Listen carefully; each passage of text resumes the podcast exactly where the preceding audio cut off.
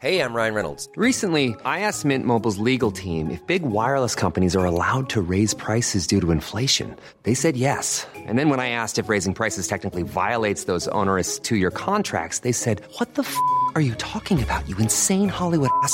So to recap, we're cutting the price of Mint Unlimited from $30 a month to just $15 a month. Give it a try at mintmobile.com slash switch. $45 upfront for three months plus taxes and fees. Promo rate for new customers for limited time. Unlimited more than 40 gigabytes per month. Slows. Full terms at mintmobile.com. Aujourd'hui, on va parler de VR un petit peu et de jeux sur Macintosh. Oui, messieurs, dames, de jeux sur Macintosh. Et on va aussi parler de Diablo 4. On va lui faire une part un peu plus belle qu'à l'épisode précédent.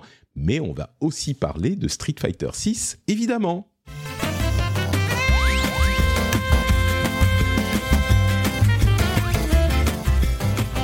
Bonjour à tous et bienvenue sur le rendez-vous jeu. Je suis Patrick Béja. Nous sommes le 8 juin 1900 2023 1900 2023. Un nouveau moyen de compter, ça se passe comme ça ici, il n'y a pas de discussion, c'est moi qui décide.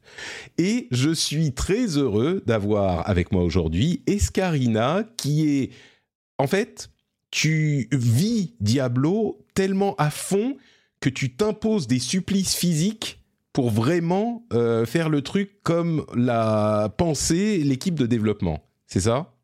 Attends, je comprends absolument pas où Non, tu veux je voulais faire venir. une référence. Je voulais faire une référence à ton, à tes, tes, tes problèmes de hum, d'allergie que tu, tu, tu, non, ça va pas, ça le fait pas?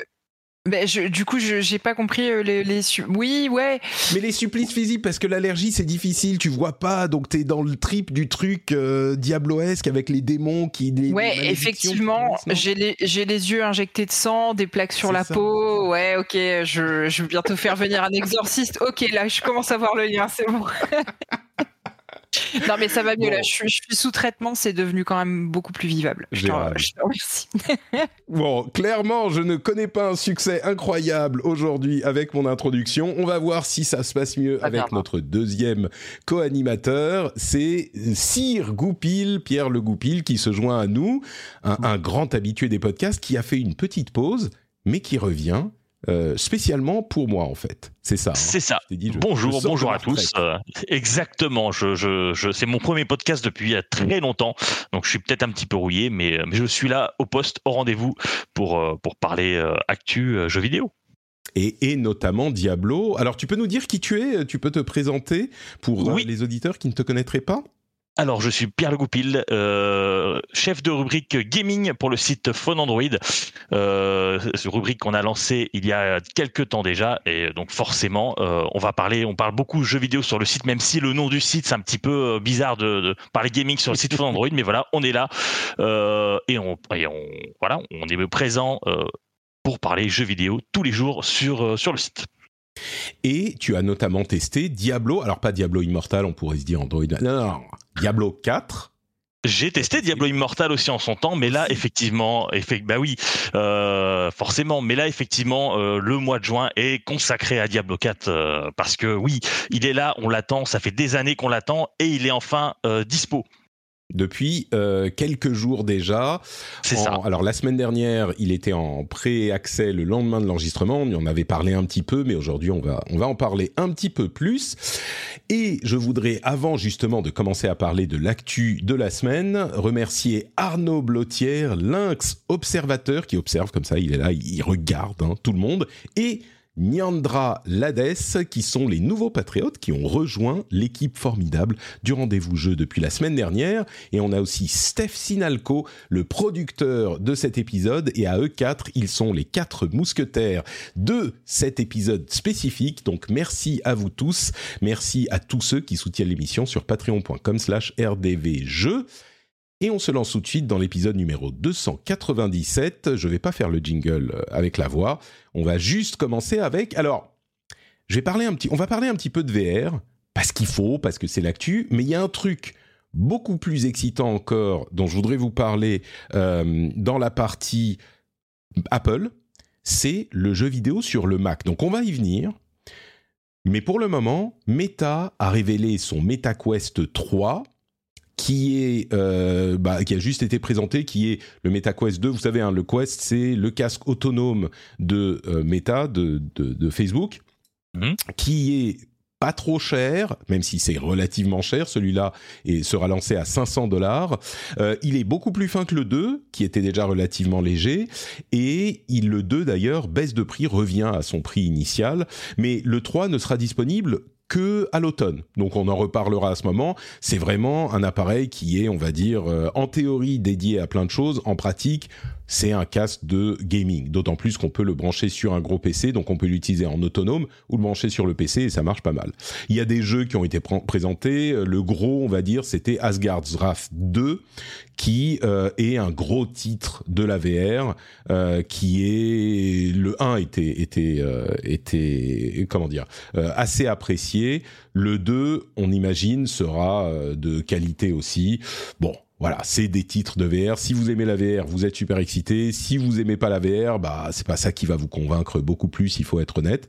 Euh, Il y a aussi Samba des Amigo. Donc si certains attendaient Samba des, des Amigo en VR pour se mettre à la VR, eh ben vous pouvez vous lancer dès sa sortie, euh, sans doute en- en- en- à l'automne. L'autre gros truc, c'est le Vision Pro, le casque de réalité mixte d'Apple, alors qui parle pas énormément de jeux vidéo, on le mentionne, mais euh, c'est pas un truc qui va sur lequel on va passer beaucoup de temps à ce stade. Euh, on en parlait dans le rendez-vous tech cette semaine, on en reparlera la semaine prochaine puisque on a eu les retours des journalistes qui ont euh, pu mettre vraiment les mains dessus. Mais bon, c'est pas un truc de gaming gaming. Qu- quelque chose à dire sur la VR à ce stade ou je parle du, du jeu sur Macintosh Euh, alors, euh, je, moi, je voulais juste parler un petit peu du, du- de, de, de l'Apple Vision Pro parce que c'est vrai que ça a été annoncé lundi soir. Euh, je, je comprends pas trop un petit peu où, où Apple va en venir avec ce casque-là, un casque qui est très cher, un casque qui ne révolutionne pas vraiment le monde de, de, la VR tel qu'on la connaît. C'est vrai que niveau niveau technique, ça a l'air d'être quand même un truc assez costaud, un truc assez impressionnant. Mais j'avoue que personnellement, j'ai du mal à voir la stratégie d'Apple à ce niveau-là. On sent que la VR euh, euh, n'arrive pas à bout de souffle parce que ça continue, mais euh, ils arrivent un peu après la bataille, surtout qu'on en a parlé depuis des années du casque VR d'Apple, et, surtout d'a- d'annoncer ce casque qui ne sera pas disponible euh, avant 2024, en plus seulement aux États-Unis. J'avoue que j'ai un petit peu du mal à voir ce que ce que veut nous, nous, nous dire Apple à travers ce casque. Je ne sais pas ce que vous vous en pensez, mais j'ai voilà, c'est un peu c'est un peu c'est un peu nébuleux pour l'instant pour moi. Moi, je suis pas aussi euh, négatif que toi. Euh, je pense qu'il y a clairement une évolution technique importante avec euh, avec le casque. Il est technologiquement impressionnant à de nombreux points de vue. Est-ce que le, problème, en fait, c'est ce que je disais dans le rendez-vous tech, le problème, ça va être est-ce que les usages changent? Est-ce que les usages, parce que les usages qui n'ont pas vraiment pris jusqu'ici, euh, bah, est-ce que ça va plus prendre avec ce casque-là qui est plus convaincant? Euh, Est-ce que ça va être euh, la facilité d'utilisation du casque qui va faire qu'on va vouloir l'utiliser et donc que les usages vont prendre effectivement, ou est-ce qu'il va créer de nouveaux usages? L'ambition d'Apple est beaucoup plus large que simplement le jeu vidéo. D'ailleurs, ils ont quasiment pas parlé de jeu vidéo dans le contexte du, Vision Pro, mais c'est quelque chose qui pourrait prendre. Je ne sais pas si ça va vraiment prendre, mais moi je crois que ça pourrait prendre, sachant que c'est un casque qui est beaucoup plus léger que d'habitude, qui a ce mélange entre réalité virtuelle et réalité augmentée qui a l'air de vraiment fonctionner. Il y a une interface de contrôle à l'œil, au doigt et à la voix qui est, d'après tous les retours, euh, hyper fonctionnelle. Euh, il y a plein de, de points positifs. Je sais pas si ça va toucher le jeu vidéo, mais peut-être que là aussi, le jeu vidéo en réalité augmentée pourrait être convaincant avec un appareil comme celui-là. Pourrait être convaincant, on verra l'usage. Pour, pour ce qui est du euh, lancement en 2024, bah, il faut que les développeurs se mettent à développer. Hein. C'est une nouvelle plateforme, donc euh, il faut que les développeurs puissent y avoir accès, chopent les SDK, et à partir du moment où les développeurs ont les SDK, où ils sont dans la, matu- dans la nature, bah, on a plein d'infos qui sortent, ça ligue de partout, donc il vaut mieux le présenter avant. Mm. Ça, je le comprends assez, quoi. Après, euh, je disais, le, le MetaQuest 3 sera à 500 dollars. Celui-ci, c'est quoi 3500 dollars euh, aux États-Unis? C'est ça. pour un. Mais c'est le premier modèle. Après, il y aura des, vis- des visions pas pro euh, qui sortiront, machin. C'est dans 4-5 ans que ça sera vraiment euh, lancé. Mais pour, pour le prix d'un Vision Pro, vous avez quoi 7 MetaQuest? Et encore, euh, tous les trois, est-ce qu'on est prêt, en plus de ça, à payer un set de lentilles de vue, puisqu'a priori, on ne peut pas mettre de lunettes de vue en dessous d'un casque de VR à 3500 dollars? Euh, bah écoute, euh, c'est Apple, donc forcément on est prêt à payer. Moi je pense que la question se pose pas. J'ai vu que ça te gênait cette histoire de lunettes. Le problème c'est que porter des lunettes sous un casque, c'est jamais super pratique, ça grossit euh, la, la taille du casque. Euh, je comprends moi l'idée que euh, bah on va faire faire des lentilles euh, spéciales pour. Euh, c'est pas qu'on peut pas l'utiliser si on porte des lunettes, hein, c'est qu'il faut faire faire faire des lentilles spéciales par le par Carl Zeiss avec Apple qui vont vous permettre de l'utiliser et qui seront posées magnétiquement sur le casque. Ça va coûter encore plus cher, etc. Mm. Mais je comprends qu'on puisse pas mettre les lunettes euh, sous le casque parce que c'est tellement. Il y a des, des, des, des capteurs qui captent les mouvements des yeux, qui captent où vous regardez. Il y a genre euh, 25 capteurs sur le truc et caméra et micro. Donc euh, bon. Et le PSVR 2 y arrive. Mais oui, mais il est beaucoup plus gros le PSVR 2. Tout le monde y arrive. Mais là, il est hyper fin celui-là. Évidemment que c'est pas Ouais. une question de Bah, que pour ça un soit truc à possible ou 3500 pas. balles, moi, je, je trouve que je, je trouve ça acceptable comme réponse. Mais c'est pas non, mais non, mais Eska, c'est pas une question que ça soit possible ou pas. C'est une question que techniquement, pour que le casque soit relativement fin et que les capteurs fonctionnent, tu peux pas avoir de lunettes en plus euh, dessus. Donc après, que c'est pas c'est pas que ça soit acceptable ou pas, c'est un choix technologique. Tu peux pas dire non mais vous devez faire un casque plus gros, plus encombrant pour que je puisse garder mes lunettes et que votre casque marche pas et que votre casque marche moins bien. Euh, après, tu non, peux mais pas je- l'acheter parce que ça t'énerve, mais, euh, mais Non, mais comme tu dis, c'est un choix produit, mais en vrai, je pense que le, le- la, la, la part d'utilisateurs qui portent des lunettes et qui vont devoir euh, porter des lentilles pour pouvoir utiliser les lunettes, bah en vrai, euh, je, enfin, je sais pas. Moi, c'est peut-être juste. J'ai peut-être un point de vue qui n'est pas le bon, mais moi je trouve ça vraiment gênant. Moi demain on me dit il faut que tu portes des lentilles pour utiliser un casque de verre, bah je dis non quoi. Enfin, Non, mais c'est pas, t'es pas des lentilles. C'est que tu fais faire des lentilles à rajouter au casque, que tu poses magnétiquement sur le casque et après tu l'utilises normalement. Tu vois, c'est comme si les lunettes étaient déportées. Euh, c'est pas que t'es obligé de porter des lentilles de contact. C'est que t'as Ok. des sortes de lunettes déportées posées sur le casque, juste collées au, au truc, quoi. d'accord. Je, je pensais qu'il fallait aller acheter sa petite paire de lentilles et je trouvais ça aberrant. Ah non non non non, c'est qu'ils ont, oui oui, ils ont une solution pour ça qui va te coûter, euh, j'en sais rien, 500 euros. 3000 3700 dollars Voilà, plus. on n'est plus à ça près. Hein. Bah, vrai que ça fait beaucoup de choses quand même euh, à digérer pour un produit qui ressemble plus à une démo technique euh, qu'à qu'à un vrai produit commercial pour l'instant. Donc, Ah, euh, J'aurais aimé ouais. vous entendre à l'époque de la sortie de l'iPhone 1 qui était plein de problèmes. Euh, moi, je suis pas convaincu que le Vision Pro sera intéressant. hein. Je pense qu'il y a une vraie possibilité. Mais tout ce qu'on dit aujourd'hui, on aurait pu le dire, et on l'a dit d'ailleurs sur l'iPhone 1 à l'époque, on, on pouvait le dire sur l'iPod euh, à l'époque. Moi, je lui préférais des petits lecteurs plus compacts, etc. Mais mais le, le condamner pour ces problèmes, je pense que c'est manquer de vision. Bon, le truc plus intéressant pour cette émission qu'ils ont évoqué dans euh, leur conférence, c'est les outils qu'ils ont développés pour pouvoir. Euh, bon, c'est pas Hideo Kojima qui va sur la, le plateau euh, pendant la présentation pour euh, présenter un jeu qui est sorti il y a à peu près 40 ans sur PC pour dire qu'il arrive sur Mac. Il a présenté Death Stranding qui arrive sur Mac, ok. Non, le plus intéressant, c'est surtout euh, les outils de développement qu'ils ont préparés pour porter les jeux PC facilement sur Mac. Un petit peu de contexte, depuis des années, les fans de Mac, depuis des décennies, les fans de Mac disent non, non, euh, le Mac, euh, ok, c'est pas super maintenant, mais euh, tu vas voir, euh, là, enfin, ça y est, euh, le, Mac le, le Mac va avoir des jeux, ça arrive, je te promets, grâce à tel processeur, grâce à telle fonctionnalité, et Metal, c'est beaucoup mieux que tout, et machin, et les M1, ils sont super puissants, ok. J'y ai jamais cru, et ça ne s'est jamais matérialisé. Là, pour la première fois, ils ont un outil qui pourrait faire du Mac une véritable option de développement pour les éditeurs et les développeurs. Qu'est-ce que c'est?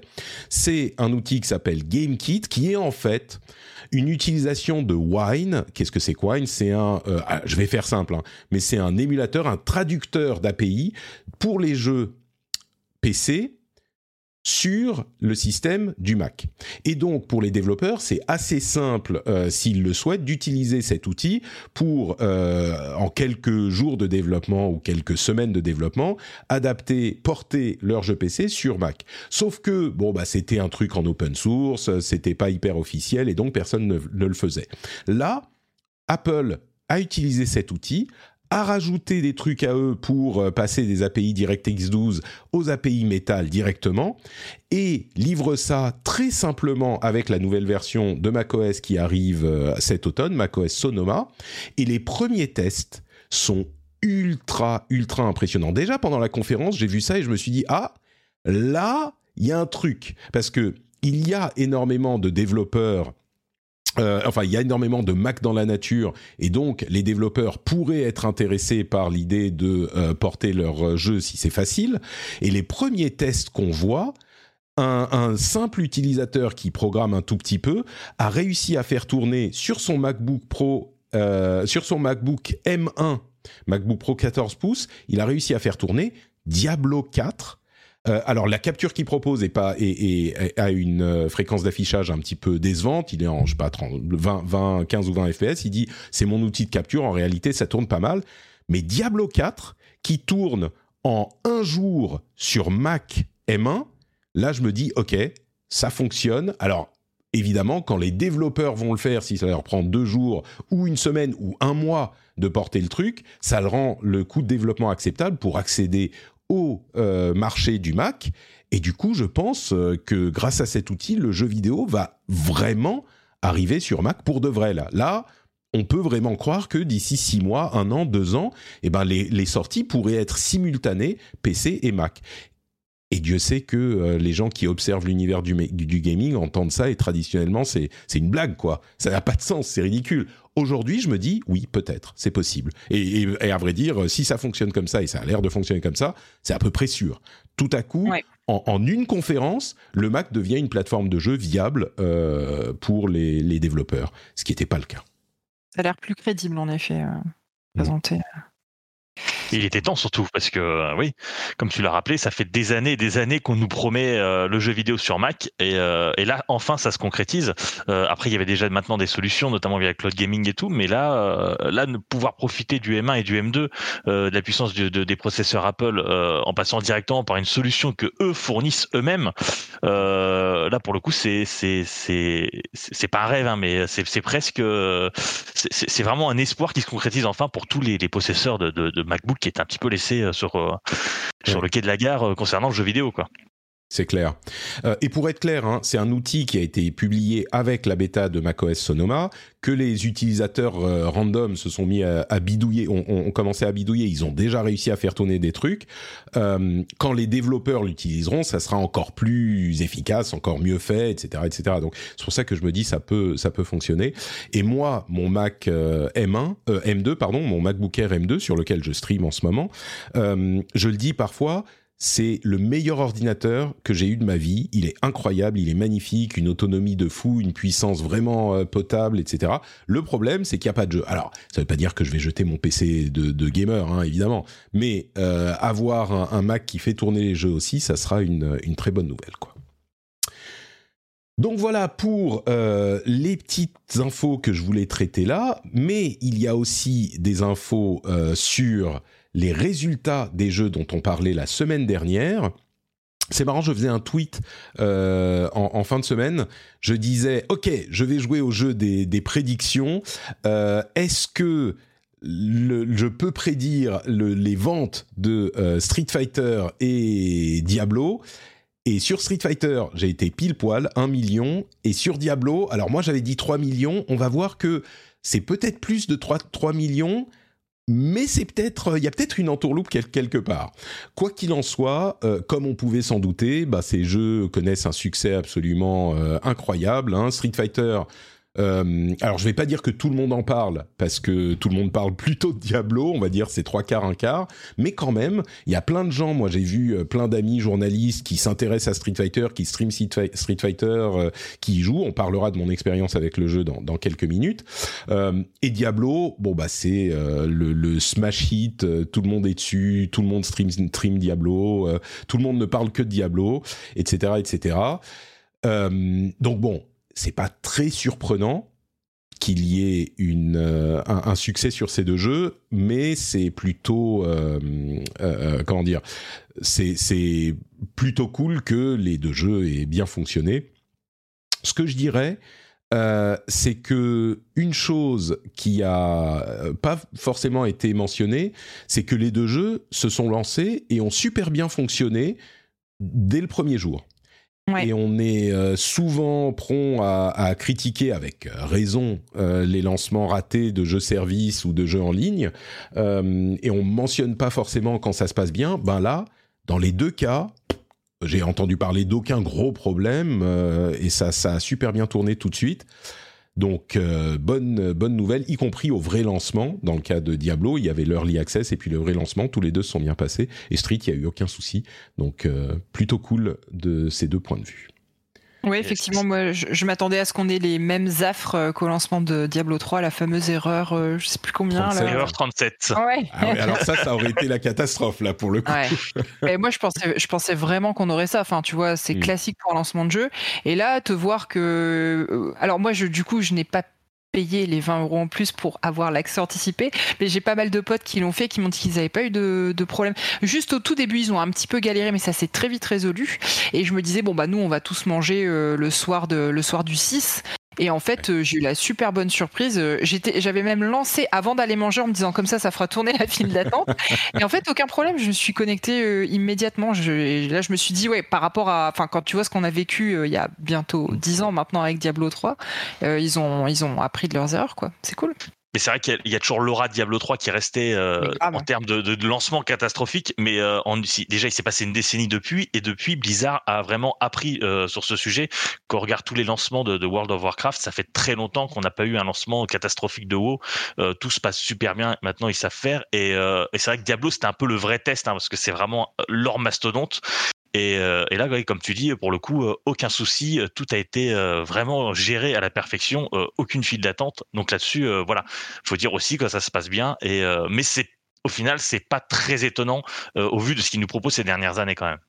Mais tu sais, moi, je suis, je suis quand même étonné que ce soit le jeu. Bah là, tu le mets sur ton écran, Patrick, mais le jeu qui se soit vendu le plus vite de chez Blizzard. Enfin, moi, j'avais pas l'impression qu'il y avait. Oui, il y avait de la hype autour du jeu, Mhm. Mais tu vois, par exemple, par rapport à la sortie de Diablo 3, j'avais l'impression qu'il y avait beaucoup plus de hype autour de la sortie de Diablo 3 à l'époque.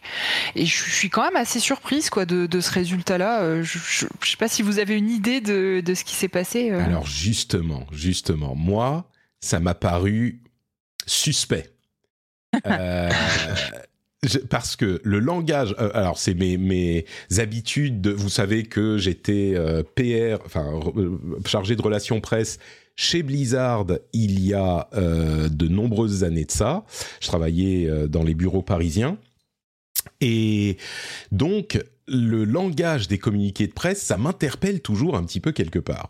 Et en l'occurrence, ils disent euh, Diablo 4 est le record du jeu le plus vendu le plus rapidement de tous les temps chez Blizzard. Les records précédents, alors Diablo avait fait, je sais plus, 3 millions, 3,5 millions, Shadowlands avait fait 3,7 millions. Et là, ils disent ça et ils nous donnent des chiffres à la con, genre euh, les joueurs ont joué 93 millions d'heures, soit 10 000 ans déjà. Euh, il y a eu et, que des chiffres comme ça. Et donc je cherche le nombre de ventes et j'en trouve pas. Et je me dis, mais s'ils ont fait 4 millions, ils, vont le dire, ils vont en parler. Quand tu, quand tu dis je bats le record, quand tu veux avoir des, de la presse, euh, tu, tu, tu, tu, dis exactement ce que tu ce que as fait. Alors je lis le, communiqué de presse, et ce qu'ils disent en fait, c'est un langage très précis. Ils disent uh, Already, it is Blizzard Entertainment's fastest selling game of all time, with Blizzard's highest pre-launch sales, uh, pre-launch unit sales ever on both consoles and PC. Ça, ça veut dire c'est les plus grosses ventes en pré-vente de l'histoire. Donc ils ont publié le communiqué de presse, si je ne me trompe pas, le jour du, le, le jour du lancement du jeu, le jour du vrai lancement, et ils ont compté les préventes, donc avant le lancement, jusqu'au jour du lancement. Donc les gens qui se sont connectés à l'Early Access.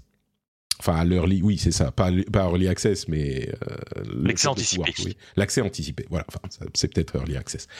Et donc, je me demande s'il n'y a pas un loup, s'il n'y a pas une astuce de PR euh, un peu vicieux qui dit, bah non, si on compte les préventes, bah Diablo 4, il a fait mieux que tous les autres. Mais si tu comptes les ventes, parce que généralement, ce que fait tout le monde, c'est que tu comptes les ventes au premier week-end. Tu prends la sortie et tu comptes les ventes après le premier week-end, qui est la plus grosse, euh, qui vont faire les plus gros chiffres évidemment. Et pour tous les jeux précédents, c'est ce qu'ils faisaient. À ma connaissance, quand ils parlent de Shadowlands, du succès de Shadowlands à 3,7 millions, qui est le plus gros euh, lancement, eh ben c'est le premier week-end. Euh, Street Fighter, quand ils comptent le million, c'est le premier week-end. Et donc, je me demande s'ils ne sont pas dit, alors on va pas compter le premier week-end, on compte les pré-ventes, et donc on n'a pas d'autre chose à comparer, et donc on peut dire que c'est les plus grosses pré-ventes de l'histoire, parce que euh, bah on n'a jamais vraiment compté les pré-ventes, peut-être qu'ils en ont vendu plus en pré-vente que sur les autres jeux, mais ils ont en fait vendu moins que le record précédent de premier week-end, qui était de 3,7 millions. Peut-être que je me trompe, euh, on, on me dit dans la chatroom, euh, tu comptes les préventes pour Shadowlands. Ils avaient compté les préventes. Bien sûr, bien sûr. Tu comptes tout, mais tu comptes aussi le premier week-end. Et là, ils comptent en fait uniquement les préventes, sans les jeux vendus à la sortie. Et pour Shadowlands, ça se trouve, il y avait, euh, j'en sais rien, moi, 2 millions de préventes et puis 1,7 en plus le jour de la sortie. Euh, je dis n'importe quoi. Mais du coup, peut-être que là, Diablo, en fait, ils ont le jeu le plus rapidement vendu, mais ils en ont euh, en prévente le chiffre qu'ils nous donneraient là. Ils veulent pas nous le donner parce qu'en fait, ça serait 2 millions, alors que le record, le vrai record de Shadowlands, c'est 3,7. J'en sais rien. Ça se trouve, ils ont fait 4 millions de préventes. Peut-être qu'il y en a. Enfin, même s'ils ont fait 2 millions ou 1 million, c'est un chiffre énorme. Mais ils veulent pas le donner. Et moi, ça me paraît hyper suspect. Je pense, en gros, ce que je veux dire, c'est que je pense qu'ils n'ont pas battu Shadowlands, le chiffre qu'ils ont donné pour Shadowlands, qui était de 3,7 millions le premier week-end. Et ils l'ont pas battu avec ce chiffre de prévente. Donc le fait de dire c'est le jeu le plus rapidement vendu de l'histoire de Blizzard, bah tu sais pas à quoi tu compares. Euh, et, et comme euh, pour tous les chiffres, bah tu prends, tu les arrêtes quand les chiffres? Généralement, on compte le premier week-end, mais si c'est cinq jours parce que t'es sorti un mercredi et que tu comptes jusqu'au mardi, c'est pas tout à fait la même chose que si tu sors un vendredi et tu comptes jusqu'au dimanche. Euh, si tu comptes le premier mois de vente, ben peut-être que ça sera différent, etc., etc. Donc, euh, en l'occurrence, euh, il est possible qu'on ait un nouveau chiffre avec le premier week-end euh, dans, quelques jours et là ils diront ah ben on en a vendu 4 millions. Mais moi je crois que là le communiqué de presse qu'on a eu qui dit plus grosse euh, les ventes les plus rapides de toute l'histoire de Blizzard je pense qu'ils n'ont pas donné le chiffre parce qu'ils n'ont pas fait plus que le précédent record où ils comptaient le premier week-end je sais pas si j'ai été clair La configuration était un peu différente vu qu'il n'y avait pas d'accès anticipé sur Shadowlands, donc c'était vraiment tout le monde qui arrivait en même temps.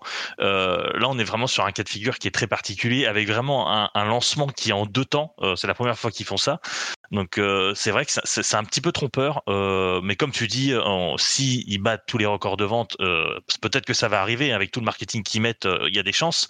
Euh, ils communiqueront dessus euh, très rapidement parce que forcément, faut communiquer dessus. Mais mais c'est vrai que là pour l'instant, on, on, on ne sait pas à quoi comparer cette entre guillemets ce- ce bon lancement quoi.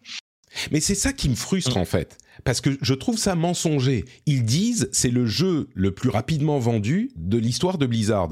Et quand tu reprends le langage des communiqués de presse précédents, pour Shadowlands ou pour euh, Diablo 3, même pour l'époque, ils disent toujours, et on disait, nous, moi je les ai traduits, je les ai rédigés, les, communiqués de presse, on disait, bah, c'est le jeu le plus, le plus, le plus euh, vendu, parce que tu peux pas dire genre le plus vendu, tu comptes quand, tu dis le plus rapidement vendu parce que tu comptes le premier week-end. Donc là, en fait, quand ils disent le jeu le plus rapidement vendu, tu pars du principe qu'il a battu le record précédent. Donc tu pars du principe qu'il a fait plus que Shadowlands, qui était le record précédent. Et je crois que c'est pas le cas à ce stade. Donc c'est mensonger. Tu vois ce que je veux dire? C'est du, c'est- Oui. ils sont si ils ont pas vendu plus de 3,7 millions. Pour moi, c'est mensonger la manière dont ils ont tourné leur communiqué de presse. Alors, on s'en fout, je suis un petit peu en train de, de, de, de faire des trucs à des mouches, mais c'est quand même, vous voyez, le, le- la manière dont la, la communication euh, peut vous, vous embrouiller en disant euh, Ah oui, mais là, on fait ça et on fait ça. Et tous ceux qui vont lire ce communiqué de presse vont se dire Bon, bah, ils ont fait plus que Shadowlands. Comme ils donnent pas le chiffre, je suis vraiment pas sûr. C'est vrai. Bref. C'est vrai. Et euh, après, euh, Diablo 4, c'est c'est c'est too big to fail, hein, comme on dit. Donc il faut il faut que ça marche. Il faut montrer que ça marche. Donc forcément, ils vont se gargariser. euh, ils vont se gargariser de de, de, ce bon lancement, euh, parce qu'on rappelle hein, que c'est que, que c'est un jeu qui arrive à une période très particulière dans l'histoire de Blizzard. J'en parlerai peut-être tout à l'heure. Mais voilà, il faut il faut montrer qu'on est là. Il faut montrer qu'on a du succès, surtout dans une année où il y a énormément de, de gros blockbusters qui arrivent en, en si peu de temps. Euh, donc après, quitte à s'arranger avec la réalité, euh, on l'a déjà vu, hein, euh, mais disons que c'est pas c'est pas étonnant. Et après, il y a aussi va. Yuan qui, dit- qui disait qu'il y a les joueurs consoles aussi à rajouter. euh, je sais pas si. Ils sont comptés, ils sont comptés Ouais. dans leurs chiffres qu'on n'a pas là. Ils disent bien spécifiquement euh, Blizzard's highest pre-launch unit sales ever on both consoles and PC. On both Mais c'est vrai que sur le, le- le précédent lancement, les joueurs euh, consoles euh, n'étaient pas présents, donc du coup, forcément, ça rajoute aussi. Bien sûr, tout à fait. Mais du coup, pourquoi ils donnent pas le chiffre? Pourquoi ils donnent pas le chiffre s'il est moi pour moi la seule explication. Après il y a des gens qui disent ah c'est pour pas inquiéter les autorités de la concurrence qui regardent le truc avec euh, Microsoft etc. Moi j'y crois pas. Euh, moi je crois que c'est parce qu'ils ont fait moins de 3,7 millions et donc en donnant le chiffre bah ça se verrait qu'ils Ouais. nous ont menti. Activision Blizzard nous ment. Sachez-le. Bon, euh, bah, je crois que c'est à peu près tout pour euh, ces belles informations hyper importantes sur des chiffres euh, essentiels. On va du coup passer au jeu auquel on joue en ce moment, mais je voudrais euh, parler un petit peu de Patreon, patreon.com slash rdvjeux. Vous savez ce que c'est ce site? C'est un site où on ne vous ment pas. On ne vous ment pas. On vous dit, vous donnez des sous à Patrick, vous allez avoir des petits bonus sympathiques, comme par exemple des contenus supplémentaires réservés aux abonnés, vous avez euh, des émissions sans pub, zéro pub, aucune pub, même pas ce petit laïus au milieu, et vous avez aussi la fierté, le bonheur de soutenir un créateur que vous appréciez. Vous pouvez avoir tout ça pour la modique somme de la somme que vous choisissez vous-même. Franchement, vous préférez quoi? Avoir des communiqués de presse mensongers de certains éditeurs peu scrupuleux ou le plaisir de soutenir un créateur que vous aimez? Moi, j'ai fait mon choix, je vous encourage à faire le vôtre sur patreon.com slash rdvjeux. Merci à tous ceux et à toutes celles qui soutiennent déjà cette émission. As a person with a very deep voice, I'm hired all the time for advertising campaigns. But a deep voice doesn't sell B2B, and advertising on the wrong platform doesn't sell B2B either. That's why, if you're a B2B marketer, you should use LinkedIn ads. LinkedIn has the targeting capabilities to help you reach the world's largest professional audience. That's right, over 70 million decision makers all in one place. All the big wigs, then medium wigs, also small wigs who are on the path to becoming big wigs.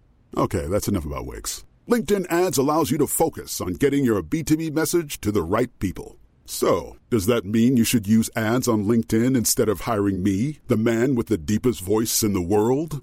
Yes. Yes, it does. Get started today and see why LinkedIn is the place to be to be. We'll even give you a $100 credit on your next campaign. Go to linkedin.com slash results to claim your credit. That's linkedin.com slash results. Terms and conditions apply. Millions of people have lost weight with personalized plans from Noom, like Evan, who can't stand salads and still lost 50 pounds. Salads, generally, for most people, are the easy button, right? For me, that wasn't an option. I never really was a salad guy. That's just not who I am. But Noom worked for me. Get your personalized plan today at Noom.com. Real Noom user compensated to provide their story. In four weeks, the typical Noom user can expect to lose one to two pounds per week. Individual results may vary.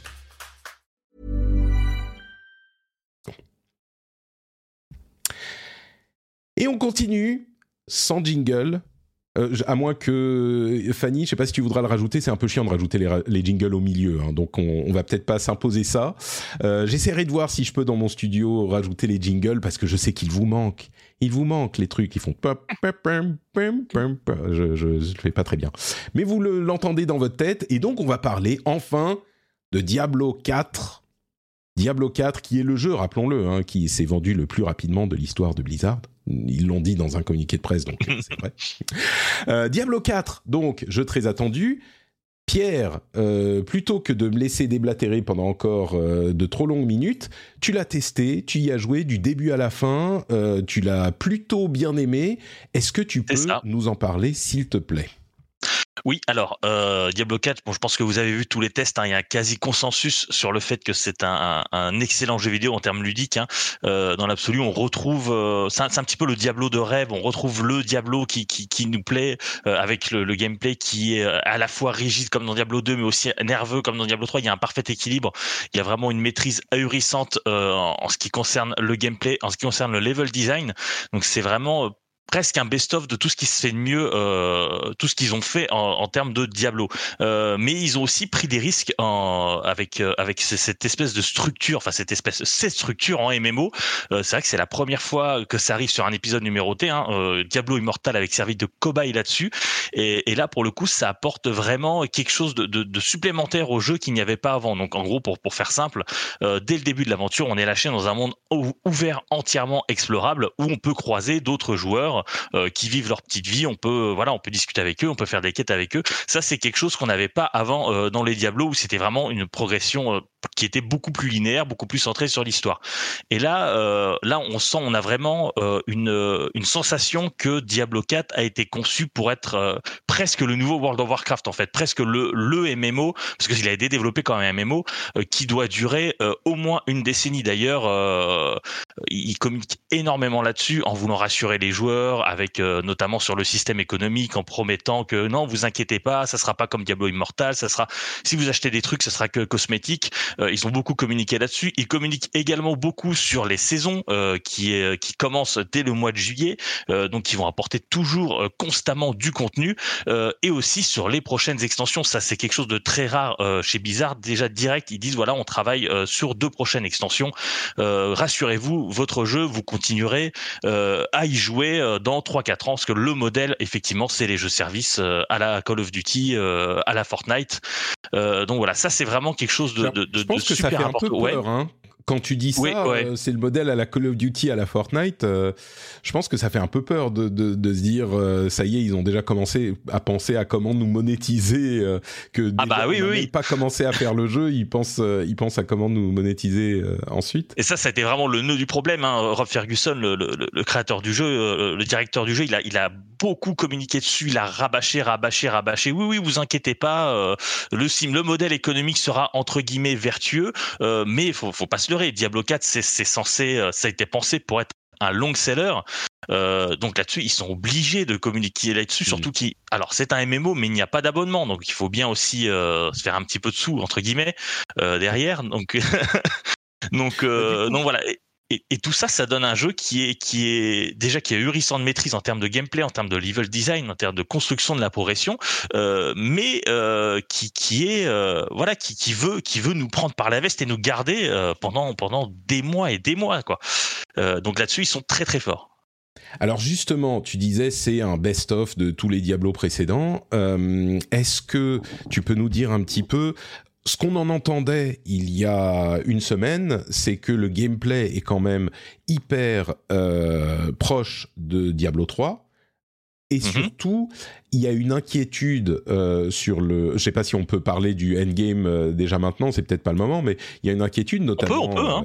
euh, Exerve s'en est fait l'écho. Sur le long terme, il, il y a des gens qui pensent que le jeu est pas assez varié, le jeu te restreint trop, l'itémisation est pas bonne, euh, et donc sur le long terme, euh, certains s'inquiètent euh, déjà. On a aussi énormément de positifs, hein, comme on le disait, il est à quoi 90, 89 sur Metacritic, donc euh, il y a énormément de gens qui adorent le jeu, qui passent énormément de bon temps. Il y a plein de, de commentaires positifs, Euh, mais du coup oui, il y a vraiment ces deux parties. La progression dans la campagne, qui en plus a l'air d'être cool, je veux pas qu'on spoil, mais a l'air d'être cool au niveau histoire, au niveau ambiance, etc. Et puis ensuite, le endgame sur le long terme, parce que des jeux comme Diablo, c'est hyper important, euh, qui, qui je, je, serais curieux de savoir si toi, tu t'en inquiètes déjà ou pas. Euh, Peut-être la première partie déjà, donc la campagne. Euh, les différentes classes sont fun à jouer, sont cool, euh, c'est pas répétitif comme on a souvent du contenu dans les mondes ouverts ou dans les MMO, va chercher trois, trois loups, va tuer trois rats, euh, etc. Euh, c'est fun, c'est dynamique. Ça un peu forcément, euh, c'est un, un peu l'essence même de Diablo d'être répétitif, mais, euh, mais comme tu dis, voilà, tout, c'est l'enrobage qui compte. Et, euh, et là, pour le coup, on a vraiment des activités qui sont, qui sont très, très variées. Alors certes, on retrouve beaucoup de, de, de choses à refaire, hein, des quêtes annexes, va me tuer trois loups, libère euh, ce fort-là, euh, mais c'est que de l'habillage, que dans l'absolu, on, on, fait vraiment toujours la même chose. Mais euh, Blizzard a été assez intelligent pour apporter vraiment une variété au niveau du gameplay, c'est-à-dire qu'on a vraiment cinq classes qui sont très très différentes, donc on a vraiment l'impression de passer d'un jeu à, à, un, on a, on a, ah, je vais arriver, on a vraiment l'impression de changer de jeu euh, quand on passe d'une classe à l'autre, euh, même quand on quand on change son build, on, on change totalement notre manière euh, d'appréhender les combats, donc là-dessus c'est très très fort, donc oui c'est répétitif, mais il y a aussi euh, un investissement de la part du joueur de faire des expérimentations euh, et de changer un petit peu sa manière de, jouer. Après pour le endgame, là on est quand même sur un jeu qui est qui est sorti il y a deux jours. Donc forcément, au niveau endgame, ça reste assez light pour l'instant, mais il y a des choses à faire. Hein. Il, y a, il y a, Blizzard a vraiment pris soin. Euh, D'ailleurs, ils, ont aussi communiqué là-dessus. Hein. Ils, ont mis des activités euh, vraiment pour, pour, pour les joueurs qui veulent vraiment tryhard euh, comme des cochons. Donc, il y a des donjons cauchemars, il y a des, il y a des arènes un petit peu PVE, PVP. Euh, ça, voilà, ça pour le coup, c'est en lancement. Mais euh, ils insistent aussi sur le fait que il y a beaucoup de contenus qui arriveront au fil des mois. Il y a un système de saison qui va arriver avec des quêtes supplémentaires. Euh, des, des, petites euh, des petites activités à faire en plus. Euh, donc en gros, euh, l'idée c'est quand on se connecte, on a toujours un truc à faire pour améliorer son personnage, pour découvrir de nouvelles choses. Ça c'est la promesse. Mmh. Après, tu, tu les promesses tu te connectes, je sais pas, t'as pas peut-être pas 5 minutes, mais t'as 20 minutes, t'as un truc à faire, tu peux aller faire un donjon qui est fun ou t'as un event dans le monde ouvert, etc. C'est ça, ça fonctionne quoi. C'est ça, c'est l'objectif. Et pour l'instant, ça fonctionne. Après, euh, il faut qu'ils rajoutent des choses, parce que forcément, euh, l'endgame en lancement, on va très vite tourner en rond. Mais pour l'instant, il y a déjà des choses à faire pour, pour entre guillemets, tenir 2-3 euh, mois. quoi. J'ai une question à propos. Tu dis on peut changer de build, c'est super fun, euh, ça fonctionne. Euh, à propos justement de la question des builds, l'une des préoccupations, c'est que euh, il y a un seul moyen de faire chaque type de build. C'est-à-dire que euh, quand tu prends, j'avais joué un petit peu le, mage pendant la bêta, enfin le sorcier. Tu prends ton sorcier, tu veux jouer un sorcier euh, feu par exemple, ben sur ton arbre de talent, tu vas avoir à chaque fois, à peu de choses près, un talent à prendre dans chaque nœud et une amélioration. Tu pourras choisir ton, améro ton, améro ton, améro ton amélioration euh, pour chaque euh, euh, sort, mais il n'y a pas beaucoup de, de variété ou d'inventivité dans la manière dont fonctionnent euh, les différents builds. Si tu veux faire feu, bah, tu vas prendre tel, tel, tel et tel talent et puis basta. Si tu veux faire électricité, voilà, tu as ta liste de talents qui est presque déjà faite. Euh, et du coup, il n'y a pas de créativité, il n'y a pas d'inventivité, il n'y a pas d'option. Ou, ou, peu. Tu, tu, parce que alors que Diablo 3, enfin, tu pouvais choisir euh, pour chaque talent, tu avais plein de runes différentes. Avais... C'est, c'est pas juste qu'il y a une façon optimale de faire ton, ton arbre de talent si tu veux jouer tel type de, de sorcier c'est que tu as une façon et basta. C'est le cas ou t'as pas tout à fait cette image? Alors, pour, j'ai pas tout à fait cette image que dans l'absolu, oui, il y a, il y a des sorts. Voilà, si tu veux faire que du feu, il y a euh, tel sort de feu qu'il faut, qu'il faut prendre. Après, rien ne t'empêche d'essayer de mixer un petit peu, d'essayer de construire ton propre build. Euh, T'es pas obligé de faire qu'un mage qui est 100% feu ou un mage 100% glace. Euh, voilà, c'est un peu à toi de, de, d'expérimenter aussi. Hein. Il y a des builds sur Internet qui existent déjà, qui sont très bien. Euh, mais moi, je conseillerais vraiment, euh, lorsque vous montez votre personnage, ne regardez pas les builds, expérimentez, regardez les sorts, n'ayez pas peur un petit peu de mélanger. Et ça fait aussi partie du jeu, hein, l'expérimentation fait vraiment euh, partie de, de l'expérience Diablo. Et là-dessus, euh, je le trouve euh, un petit peu plus fouillé que Diablo 3. on n'est pas au niveau d'un Pass of Exile, hein, là pour le coup, c'est comparer ce qui est comparable, mmh. mais il y a vraiment un effort qui a été fait pour essayer de pousser l'utilisateur à tenter différentes choses. après, voilà, les jeux bizarres, c'est toujours la même rengaine, hein, c'est toujours la même depuis 25 ans, c'est facile à prendre en main, difficile à maîtriser. Donc c'est vrai que quand on arrive, quand on commence un petit peu à toucher à ça, on se dit tiens c'est quand même assez simple. Mais quand on commence à gratter un petit peu, qu'on veut faire des trucs un petit peu plus opti, euh, là on se rend compte qu'il y a qu'il y a quand même une certaine couche de profondeur euh, qui a exploré, mais voilà, il faut expérimenter, il faut regarder, il faut pas euh, avoir peur de mélanger euh, différents styles de jeu en, une seule build. Est-ce que il y a d'autres éléments de gameplay qui viennent complexifier justement cette personnalisation de ton de ton perso? Je pense euh, évidemment aux objets, le loot dans Diablo c'est les trois quarts du jeu. Il y a les aspects qu'on peut obtenir quand on fait un, donjon spécifique. On peut avoir euh, un pouvoir qui va modifier euh, nos sorts qu'on va pouvoir appliquer ou pas appliquer. Je veux dire, est-ce que l'idée c'est pas que euh, le la personnalisation est déportée de l'arbre de talent, ou peut-être même dans l'arbre hyper complexe de Paragon, est déportée de l'arbre de talent classique et on le retrouve ailleurs. Est-ce que ça, ça joue beaucoup aussi, ces, ces histoires d'aspect Est-ce que les objets changent ta manière de jouer, etc. Alors oui, oui, forcément. Et justement, c'est ça que le jeu est un parfait équilibrage, c'est que euh, dans l'absolu, tu peux, euh, tu peux pexer et avoir un personnage très fort, mais il faut vraiment jouer, il faut vraiment euh, explorer. On te pousse toujours à l'exploration. D'ailleurs, les donjons, ça débloque des petits, voilà, des, des petits avantages pour tes personnages, mais pas seulement le tien, aussi pour tes personnages secondaires. Euh, donc en fait, le jeu te pousse constamment euh, à jouer plus pour améliorer ton personnage ou euh, tes personnages secondaires. Et ça, c'est vraiment, pour le coup, c'est vraiment très fort parce que tu, tu, tu, tu, théoriquement, tu ne t'arrêtes jamais de jouer avant d'avoir fait le jeu à 100% euh, parce que tu dois tout faire. Les, hum, les donjons, justement, ils sont pas Mhm. aléatoires. Est-ce qu'ils deviennent pas répétitifs au bout d'un moment?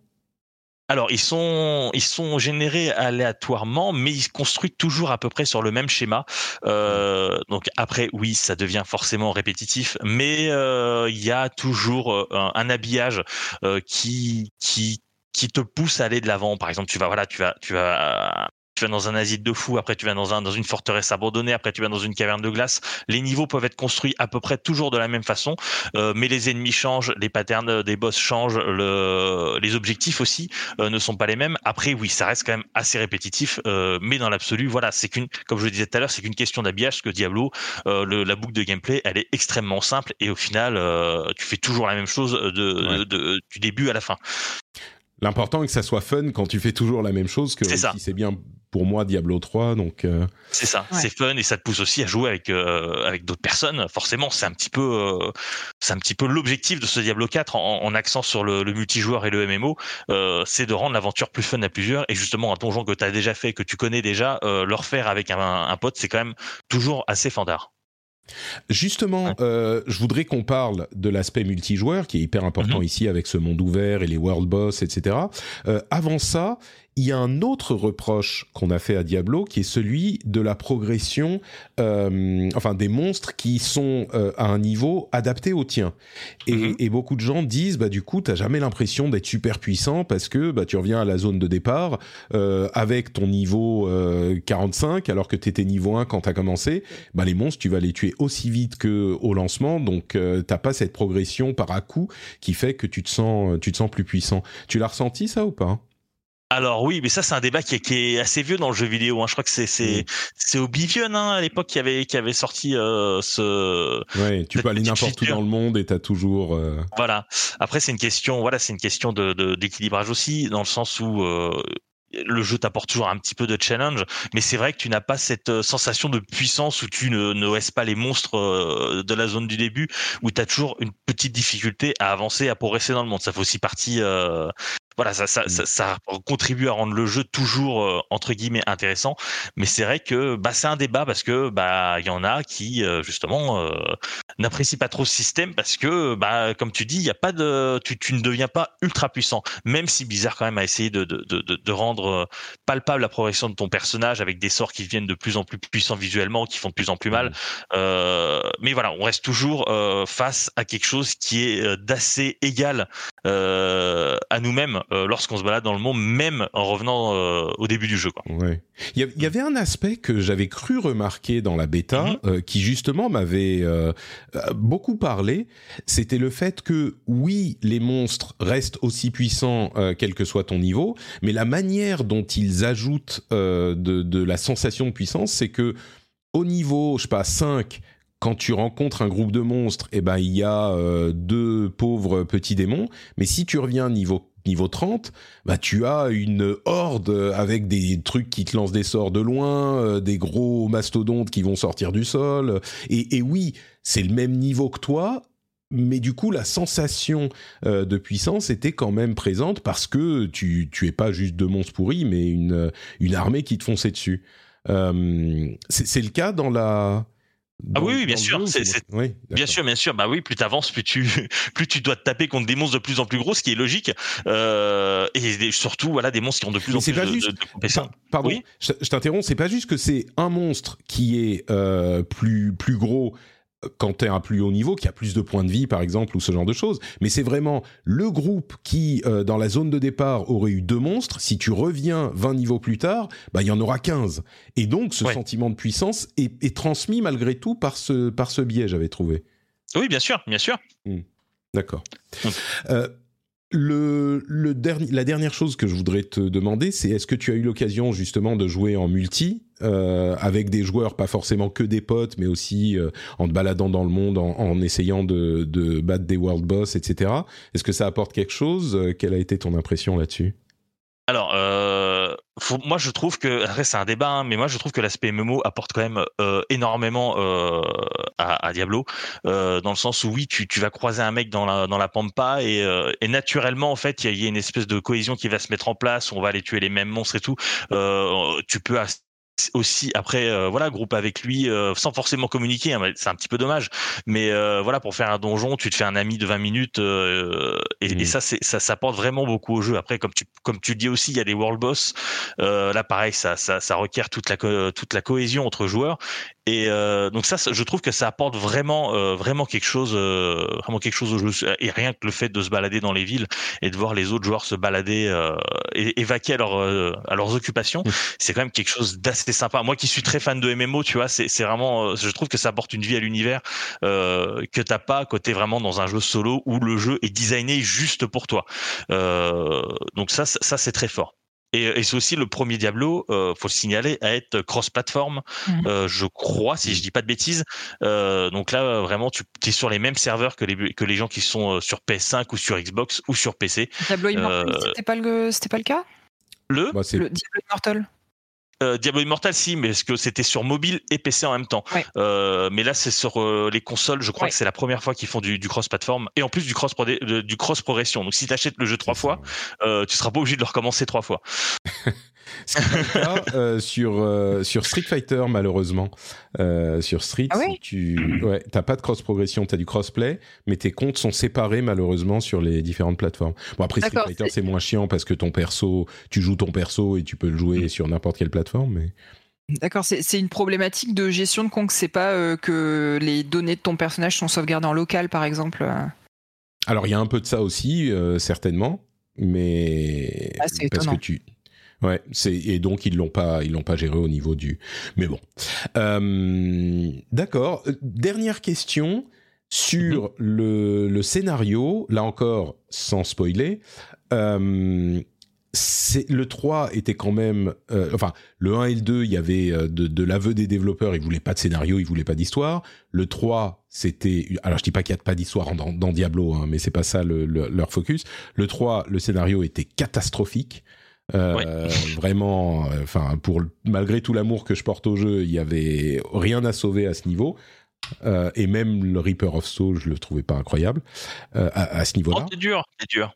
Bon, le scénario de oh c'est Oui. qui veut venir tuer tout le monde, mon dieu, euh, quel c'est pas, c'est pas dramatique, mais enfin ça brille pas par son originalité, on va dire. Mais là, j'ai entendu de bonnes choses sur le scénario. Est-ce que tu, toi aussi, tu as été agréablement surpris, peut-être?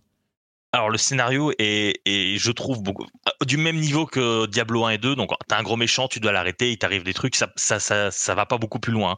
Mais il y a, je trouve qu'il y a vraiment un, effort énorme qui a été mis dans la mise, au, dans la mise en scène.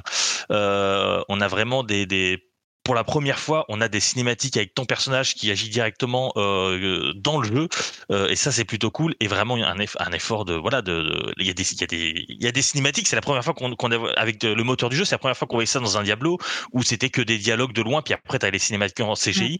Euh, donc là-dessus, tu as vraiment un effort qui a été fait au niveau euh, au niveau du scénario. Après, le scénario en lui-même, euh, entre nous, euh, oui, c'est ça reste très classique, mais c'est efficace. Il est surtout porté par euh, par le personnage de Lilith, hein, qui qui est euh, qui est un petit peu au centre du jeu et qui qui a qui a un charisme euh, assez euh, assez incroyable et il, mi- il mise tout là-dessus forcément. Et donc le scénario, ça se suit, c'est plutôt cool. Ça ça révolutionne pas la licence, ça révolutionne pas le, le jeu vidéo dans son ensemble, mais mais il y a quelque chose. Mais euh, le seul truc qui est un tout petit peu dommage, euh, c'est que bah, forcément avec cet aspect euh, très ouvert, cet aspect très MMO, euh, la quête principale, euh, elle fait un petit peu side quest, euh, un petit peu plus travaillé. Euh, et ça c'est un tout petit peu dommage parce que forcément maintenant qu'on est plus lié au scénario dans la progression même du jeu, ben ça perd un peu en rythme. Donc des fois tu tu tu vas tu tu vas faire une quête de scénario, après tu vas faire des donjons pendant 10-15 heures à t'amuser avec tes potes, tu reviens pour la quête suivante, t'as complètement euh, tout oublié de, de ce qui s'était passé avant. Donc ça c'est pour moi c'est juste le petit truc un petit peu dommage euh, dans dans la construction du du jeu quoi. D'accord. Bon, donc plutôt très positif. Est-ce que Oui, toi, oui. tu as, tu as euh, entre Street Fighter et Diablo, tu as fait ton choix et tu étais à fond, à fond sur Diablo, euh, Diablo 4. Tu es, tu t'es même racheté un PC entier pour ça, d'après ce que j'ai compris. Ouais, c'est tout. T'as eu le temps de passer du temps dessus? T'en t'en penses quoi alors? Euh, oui, alors euh, pas beaucoup, puisqu'effectivement, moi j'y joue que depuis, euh, que depuis deux jours. Euh, alors déjà, je suis très heureuse de m'être racheté un PC pour ce jeu parce que euh, je le trouve euh, très beau, enfin visuellement, moi j'adore. Alors euh, c'est pas beau au sens où on pourrait l'imaginer, tu vois, avec un. euh, avec un, ah, le- du coup le nom me sort du jeu, c'est pas Starlight, c'est le, le jeu de Bethesda là qui va sortir le prochain jeu. Starfield.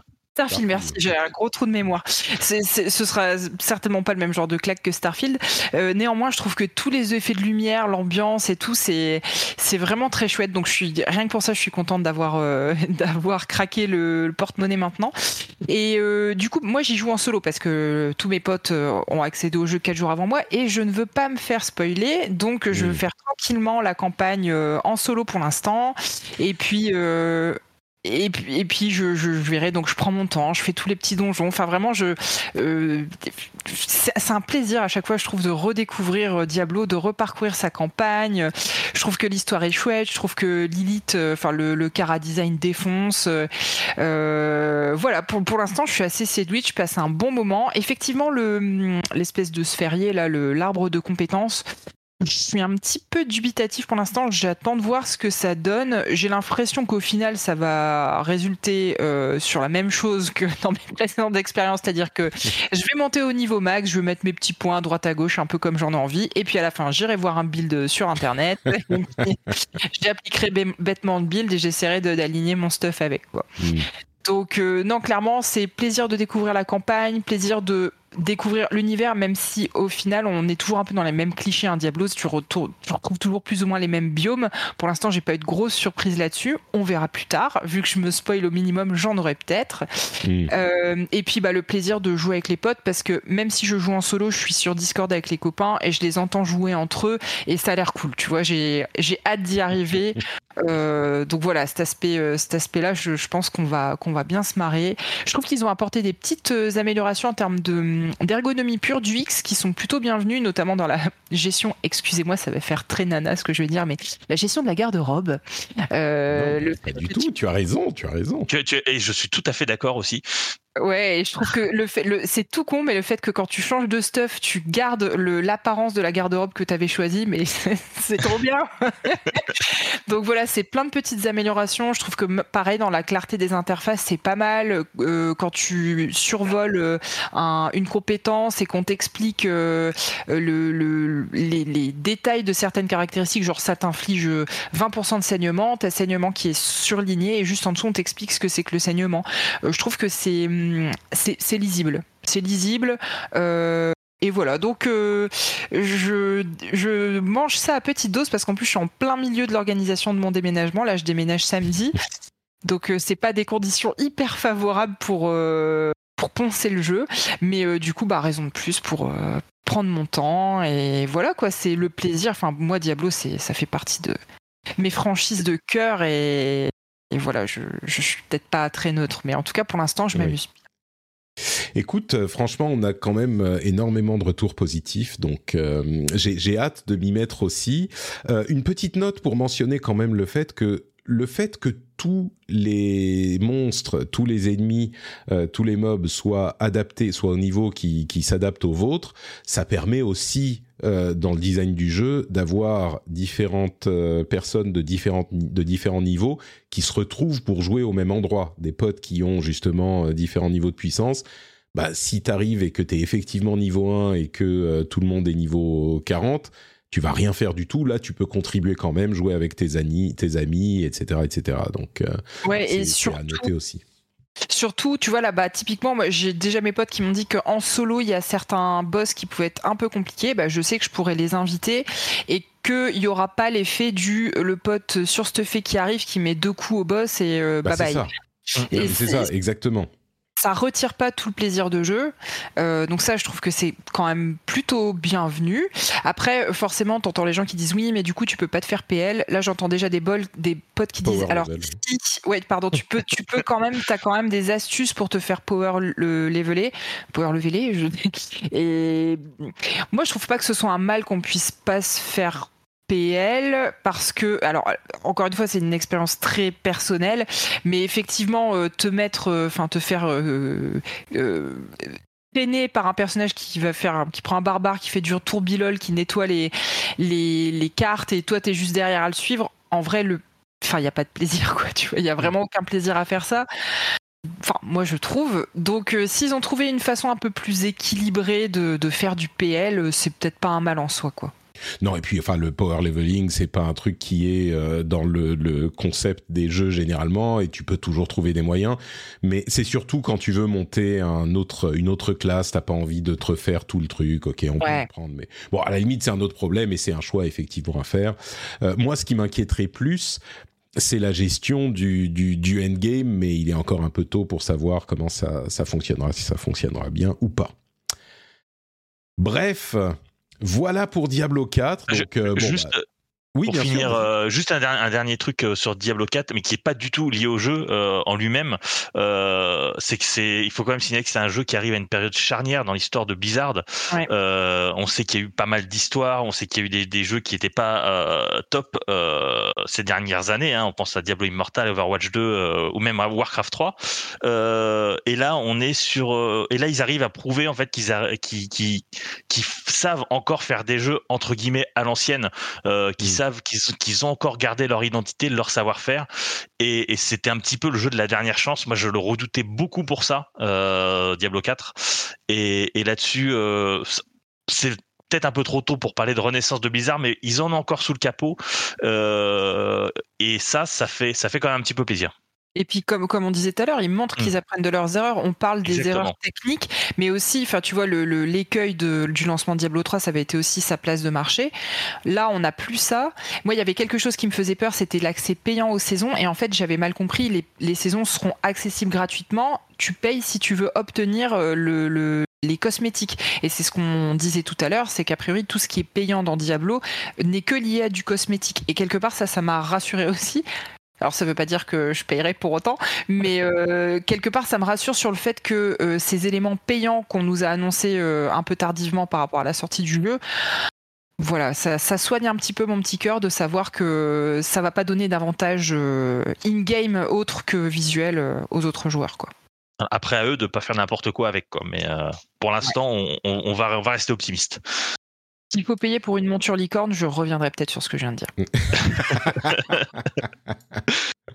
Oui, ça va être une, monture licorne décharnée, tu sais, avec les les, les, les, les yeux euh, justement injectés de sang et la licorne, la, la corne, ça sera genre un os euh, taillé, euh, ensanglanté, tout ça, ça sera parfait. Euh, bah écoutez, moi j'ai hâte de me mettre à Diablo également. Euh, J'y viendrai sans doute un jour, mais j'ai eu peu de temps et j'ai décidé de consacrer ce peu de temps que j'avais à un autre jeu j'ai décidé de le consacrer à Street Fighter 6. Street Fighter 6 qui est du coup euh, bah, sorti la semaine dernière, hein, on en parlait déjà, et je peux maintenant vous donner mes, mes impressions sur le jeu complet. Euh, alors comme je disais, j'ai pas eu énormément de temps de jeu, mais tout le temps de jeu que j'ai eu, je l'ai consacré à Street. Et vous, vous avez pas joué hein, Street Fighter. SK, je sais. Euh, non, non, non. T'es pas, t'es pas client.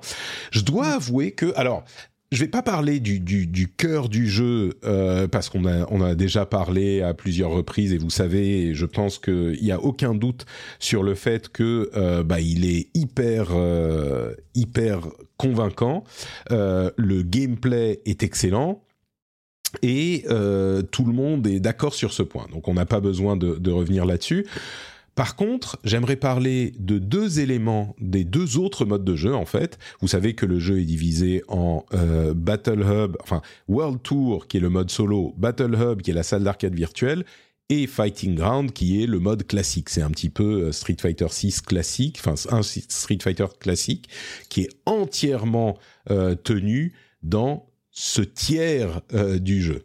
Donc il y a beaucoup de contenu évidemment et le mode solo, le mode World Tour, était un petit peu inquiétant parce que euh, on savait pas vraiment s'il allait être euh, fun, agréable, sympathique ou si c'était un truc de remplissage qui est euh, au final une perte de temps plus qu'autre chose.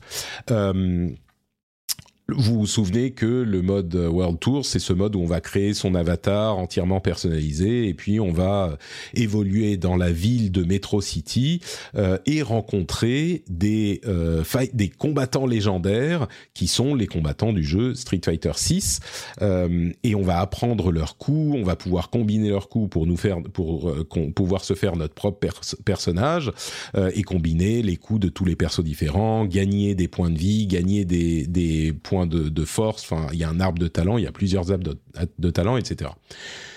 Les premiers retours étaient, euh, on va dire, fun, moyen pour certains, et je suis sûr qu'il y a des gens, enfin, il y a clairement des gens qui l'aiment bien, des gens qui l'aiment pas. Moi, je dois dire que je suis plutôt agréablement surpris et j'ai eu pas mal de retours de gens qui disent que en fait ils s'amusent bien sur ce mode euh, bizarre et, euh, inhabituel pour un jeu de combat et euh, au final, ça, pour moi en tout cas, ça fonctionne. Je suis sûr qu'il y a des gens qui vont le trouver chiant. Et il faut avouer que dans une tradition japonaise de game design, les premières heures, allez, la première heure, euh, bah c'est un petit peu chiant quand même parce qu'ils t'apprennent tout, ils mettent du temps pour te être sûr que tu as bien compris. Pour se déplacer, c'est comme ça. Là, on peut parler à tel personnage. Là, pour te battre euh, avec un perso que tu croises, c'est comme ça que tu fais. Et au final, c'est un petit peu, ça met du temps à se mettre en place. Mais c'est le cas dans, beaucoup de jeux japonais. Hein. Ce, rythme euh, est souvent présent dans les jeux japonais.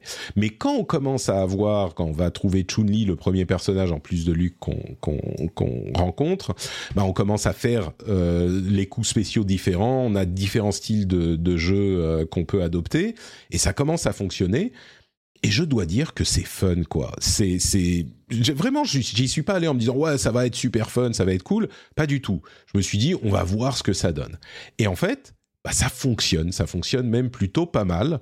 Euh, le monde est complètement ridicule. C'est une ville dans laquelle tout le monde aime se battre. Tu croises le vendeur de tacos, tu fais vas-y on se bat, ok, on se tape dessus. Il y a des gens qui vont te pourchasser pour te taper dessus. Il y a euh, le, le un, un, mec qui va au boulot en costard cravate, tu dis on se tape, ouais on se tape, ok allez on y va, c'est débile et surtout le jeu sait qu'il est débile et joue de ça en fait. C'est un petit peu un humour euh, euh, euh, de on se prend pas au sérieux. Ça fait un peu penser à l'humour Yakuza, non? Mais c'est fait... exactement ce que j'allais dire. Beaucoup de gens comparent à Yakuza.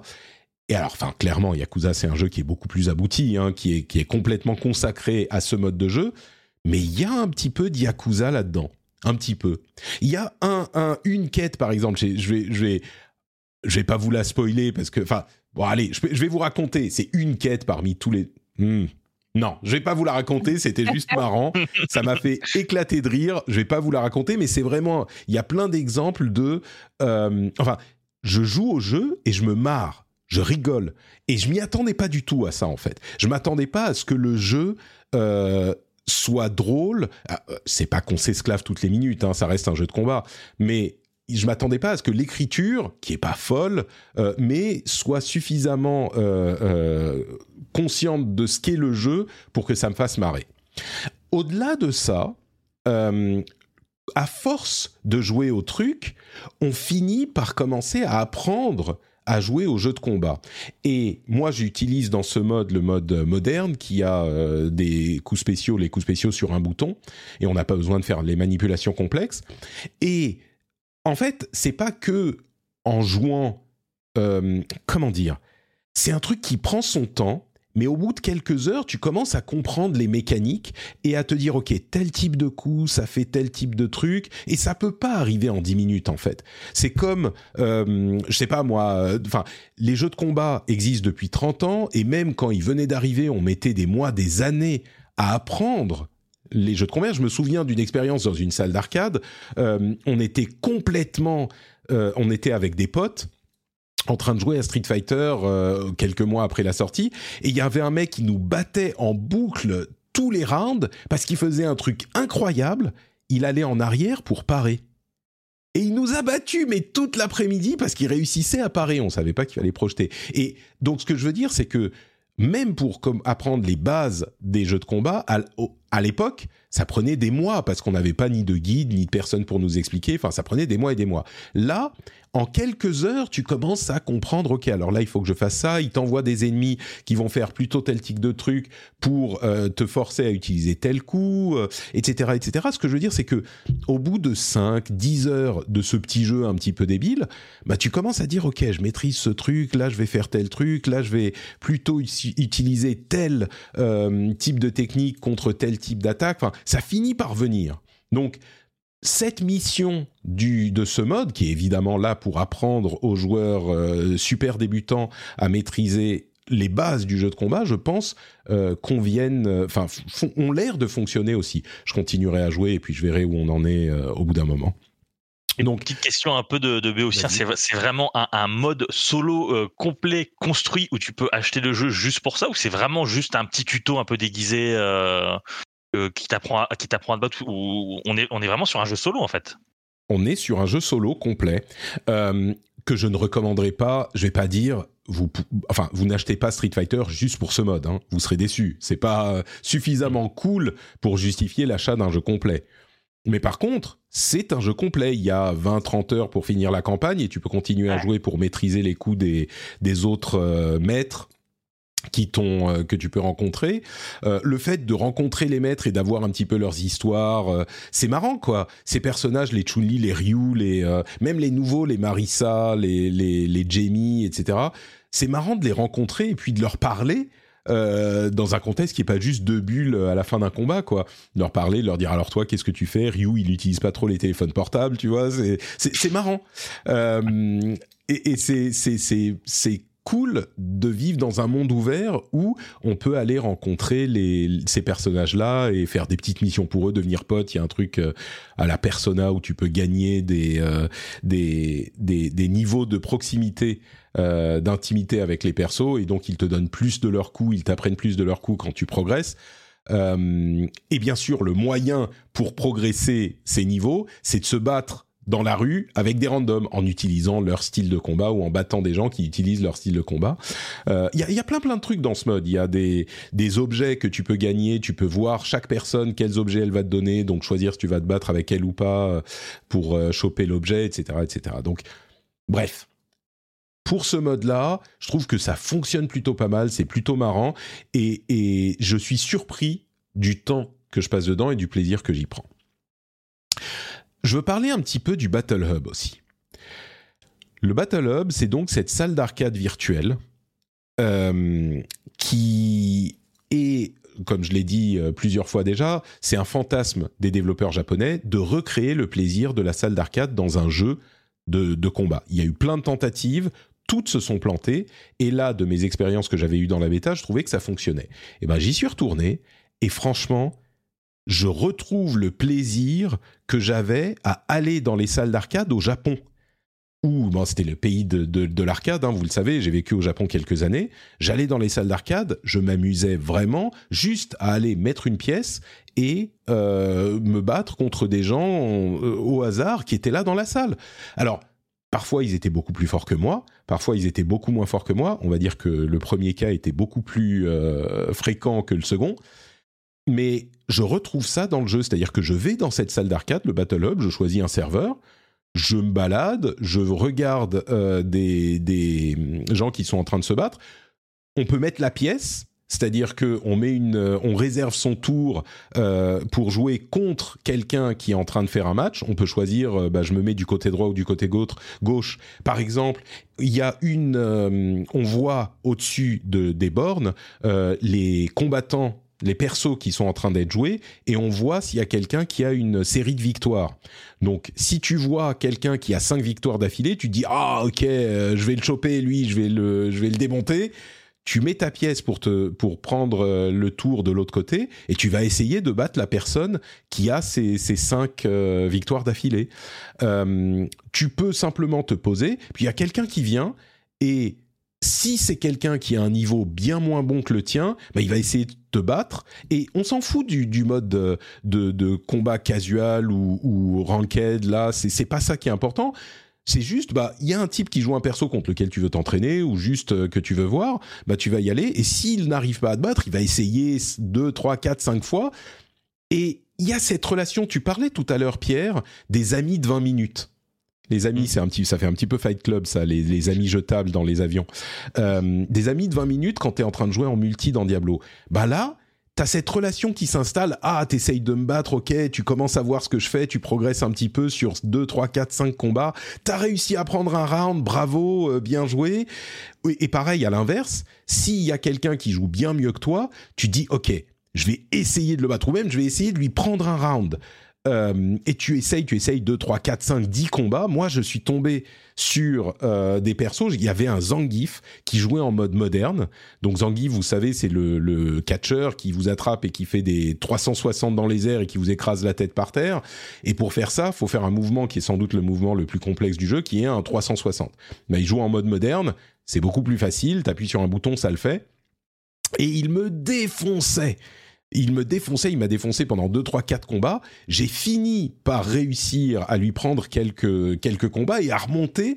Et au final, j'ai réussi à, à, gagner sur notre best of 11, je sais pas. Et j'ai réussi à remonter au-dessus. C'était une expérience qui a duré, je sais pas, une demi-heure. Mais c'était le fun de la salle d'arcade et ça fonctionnait totalement. En plus, il y a des petits trucs en plus. Il y a des salles d'arcade si c'est pas bien indiqué, mais il y a plein d'éléments euh, importants dans le jeu. Euh, il y a des, serveurs qui sont réservés aux gens qui n'ont jamais fait de compétitif, de ranked avec leur perso. Si vous allez en choisissant le serveur, vous allez vers le haut plutôt que vers le bas, ou alors euh, ça peut vous être réservé si vous êtes si vous choisissez le, serveur genre euh, choix rapide. Vous allez vers le haut, ben il y a les serveurs avec un, une icône de petit oisillon à côté. Ça c'est pour les gens qui n'ont jamais fait de ranked avec ce perso, avec le perso que vous jouez. Donc c'est un petit peu moins Pardon? C'est mignon, une icône de petit oisillon. ah oui. Euh, il y a des trucs avec euh, des, des. Vous pouvez euh, euh, voir les MVP, les gens qui jouent vraiment bien. Vous pouvez voir, ah, il y a quelqu'un qui a une série de 20 ou 30 victoires. Vous pouvez aller sur son serveur, essayer de, de vous battre contre lui. Euh, vous pouvez, euh, il y a des, des bornes qui brillent par moment. Et ben quand ils brillent, ça va vous donner un petit peu de bonus euh, parce que vous avez sur le perso, plus vous le jouez, plus vous allez débloquer des personnalisations de sa carte de combattant. Et il y a des bornes, si vous jouez sur cette borne, ça va vous en donner plus. Il y a, y, a, plein de petits trucs comme ça. Il y a même un, un petit stand de DJ où vous pouvez euh, faire de la musique en haut de la salle d'arcade. Enfin, il y a plein de petits trucs comme ça. Et, je suis complètement euh, séduit par ce mode-là, alors que je vous disais, ça n'avait jamais fonctionné. Donc, euh, même si on n'est pas un joueur qui veut euh, progresser énormément, on peut aller dans la salle. Alors si vous êtes super méga débutant, vous allez vous faire défoncer tout le temps, c'est pas forcément marrant, mais euh, ça permet de progresser aussi.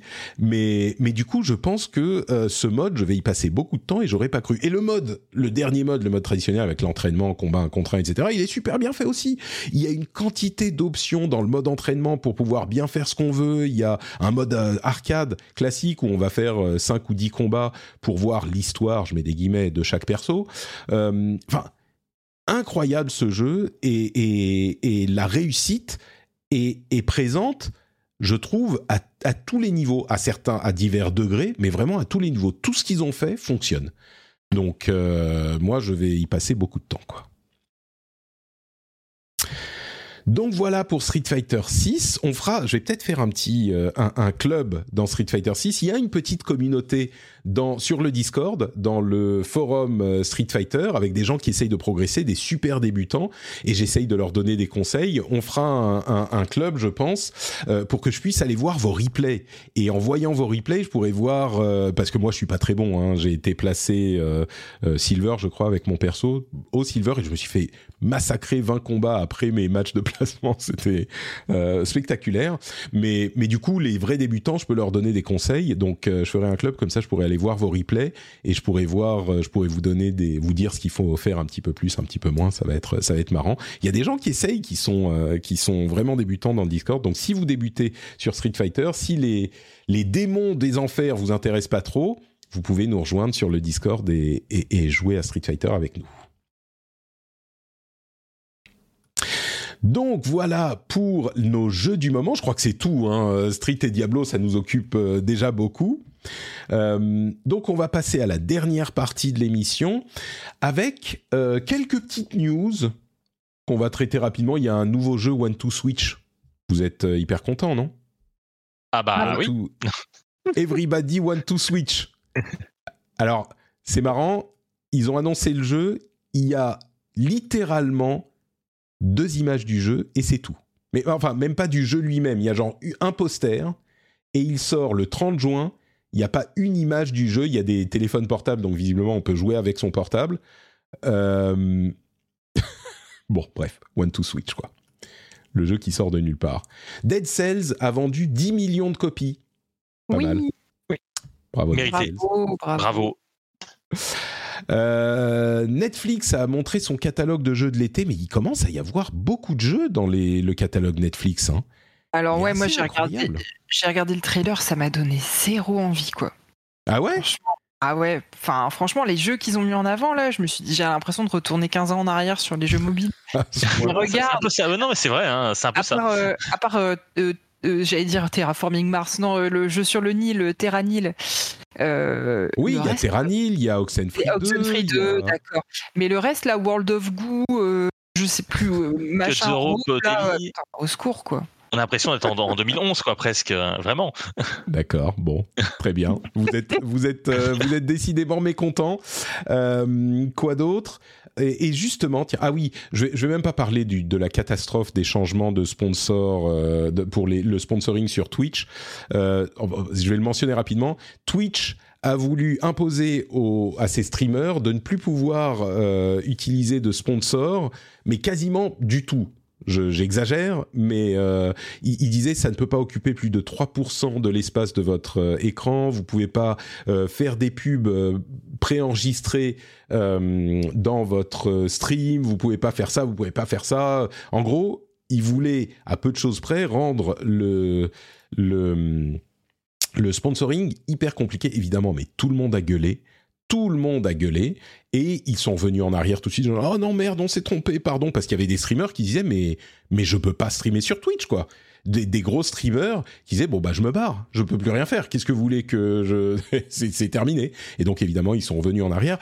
Au-delà de cet incident qui va être réglé, euh, ce qui est préoccupant, c'est la, la, la manière dont l'équipe dirigeante de Twitch envisage le produit. Et c'est pas la première fois qu'il y a des décisions problématiques qui sont prises. Euh, et à force, ça commence à plus être anecdotique, quoi. Donc, euh, on verra s'ils réussissent à regagner le cœur de leurs streamers à, à, à la TwitchCon. Euh, mais bon, euh, le problème c'est qu'il n'y a pas énormément d'alter- d'alternatives sérieuses. Enfin, il y a YouTube, mais en streaming c'est pas ça. Il y a Kik qui est euh, suspect, on va dire. Mais hum, les gens commencent à se dire euh, bon, euh, Twitch, euh, qu'est-ce que l'équipe dirigeante comprend son produit, quoi C'est surtout ça. Alors, qui est surpris On parle d'Amazon, dit Malo dans la chatroom. Bah oui et non. Enfin, Amazon, c'est l'entité euh, qui possède Twitch, mais ça veut pas dire qu'ils vont forcément avoir des abrutis aux commandes, quoi. Euh, moi, je suis pas d'accord avec cette euh, idée que parce que c'est Amazon derrière, euh, c'est forcément des décisions, des mauvaises décisions. on a Google derrière YouTube et YouTube prend énormément de bonnes décisions. Et, et en tout cas, essaye de mettre en avant ses créateurs et de favoriser ses créateurs autant que possible, euh, même s'il y a des couacs ici et là. On n'est pas obligé de prendre des mauvaises décisions euh, qui, qui euh, font du tort à l'écosystème en général parce que c'est Amazon derrière. Moi, je je suis pas je suis pas. pour moi, il y a un souci qui est plus grave, qui est que Twitch veut faire de l'argent et on ne sait pas si Twitch fait de l'argent. Et je crains que le problème, c'est que Twitch ne fait pas d'argent et que euh, au bout d'un moment, euh, Amazon dise bah les gars, vous êtes gentils, mais euh, il faut faut faire des sous quoi. On peut pas juste perdre. on ne sait pas si Twitch est bénéficiaire et je crains que ça soit pas le cas.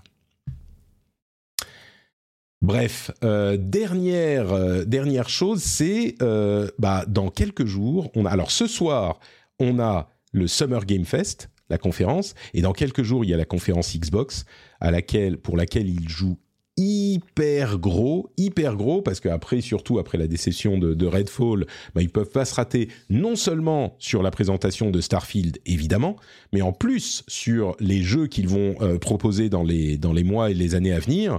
Euh, et Aaron Greenberg a dit, non mais vous inquiétez pas, on n'aura pas que du, euh, des, des, cinématiques, on va avoir du gameplay, vous allez être content, ça va être cool, donc on verra. Mais surtout, ce soir, il y a la Summer Game Fest, la présentation, et j'aimerais, je vous, euh, piège un petit peu là, euh, j'aimerais que vous me fassiez des prédictions pour ce qui va se passer à la Summer Game Fest et à la, euh, à la conférence de, de, Microsoft. On pourrait aussi parler du fait qu'il va y avoir une, une conférence Capcom le 12. Je peux faire des prédictions pour ça si vous voulez. Prédiction pour la conférence Capcom, à mon avis, euh, un season pass pour Street Fighter 6 avec euh, des costumes qu'on peut choper à la fin du season pass qui vont faire euh, hurler tout le monde. Ça, c'est ma prédiction.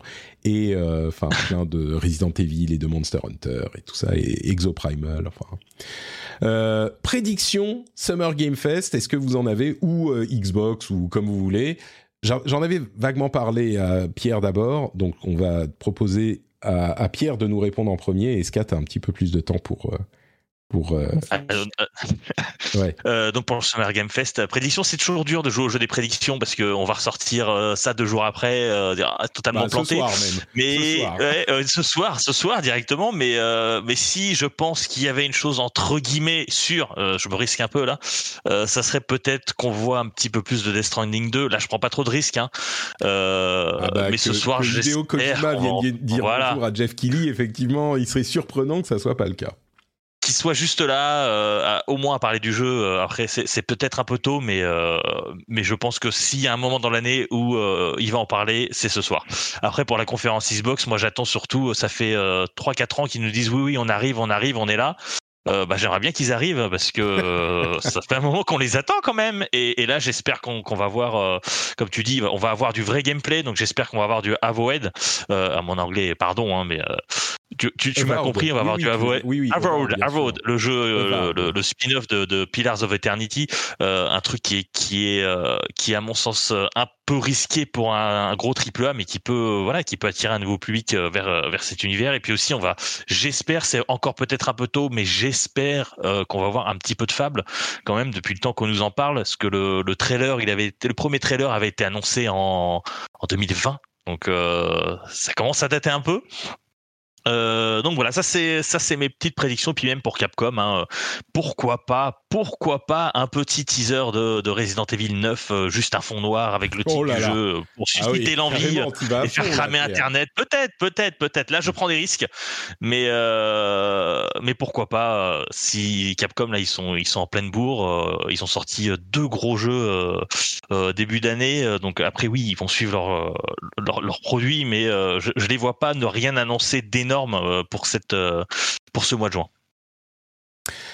Ok, pourquoi pas euh, Est-ce que que t'as des t'as des idées? Oui, je vous rejoins sur Kojima. Bon, Starfield, euh, si on pouvait encore avoir un peu à manger, moi je serais pas contre. Ah, mais il y a- Euh, non, mais il y a un, un Starfield direct après le Xbox euh, Showcase euh, samedi. Donc euh, ah oui, ça on. Oui, ils ont promis euh, une heure de, de, de game- gameplay, hein, un truc comme ça. Oui, donc euh, là, on va être, on va être servi, quoi. Super. Et pour côté euh, RPG, si on pouvait avoir des nouvelles de, du FF7 Remake, euh, ça pourrait être chouette. Et Mhm. puis, euh, de- pourquoi pas de Rebirth, Baldur's Gate Le 2 quoi. Oui, c'est ça. Euh, Baldur's et Gate. ouais, Baldur's Gate 3 qui est en. Bah, il sort là en août, le 23 août, je crois. Donc euh, voilà, si on peut avoir des petites infos en plus. Et alors, moi, mon rêve, euh, que, qui à mon avis, c'est une prédiction absolument perdue d'avance. Si on pouvait avoir des infos sur les Sims 5, ce serait vraiment trop bien, mais j'y crois pas du tout. Oh bah peut-être. On disait qu'ils sont au début du développement, donc euh, c'est peut-être pas. Mais comme il n'y a pas de conférencier, euh, C'est un peu Je te tôt. rejoins mais- dans ton espoir parce que c'est vrai que ça fait, euh, ça fait 3-4 ans qu'ils l'ont annoncé, les Sims 5. Hein, euh, Enfin, qu'ils ont annoncé non, travailler dessus. point-là, ça fait un Bah, an. Quand le 4 est sorti. En 2020, Ah oui? je crois, hein, ça, ça fait un moment. euh, qu'ils- Enfin, ils ont rien annoncé, mais ils avaient dit oui, on, on travaille dessus. Euh, ça fait, ça fait un, un sacré bail déjà. Ah, il serait peut-être temps, ouais. Oui, euh, effectivement, je suis, je suis d'accord avec toi. Il me semble que ça fait 3-4 ans qu'ils en avaient. Mhm. D'accord. J'ai l'impression que c'était ah, le temps. Time is a flat circle. Euh, moi, qu'est-ce que je peux Alors moi, je vais vous, je vais vous faire rêver un petit peu, un tout petit peu. Il semble, enfin, il n'est pas certain qu'il y aura une conférence Nintendo. Euh, il est possible qu'il y en ait une, mais c'est pas certain. Et s'ils veulent pas faire de conférence eux-mêmes, peut-être qu'ils vont aller voir Jeff Keighley. Euh, on sait que Jeff Keighley c'est le pote de tout le monde, et il pourrait présenter euh, Metroid Prime 4 enfin pendant peut-être euh, le Summer Game Fest ou après, à leur conférence après. Euh, il y a une page qui a été ouverte sur le store Nintendo en Angleterre qui permet aux gens de mettre leur email pour dire Metroid Prime 4 m'intéresse. Elle a été ouverte genre hier. Donc, peut-être Metroid Prime 4. Euh, J'aimerais dire, peut-être même chez Microsoft, un truc Atlus. Alors, je vais pas dire Persona 6 parce que là, ça ferait euh, fondre le cerveau de tous les auditeurs.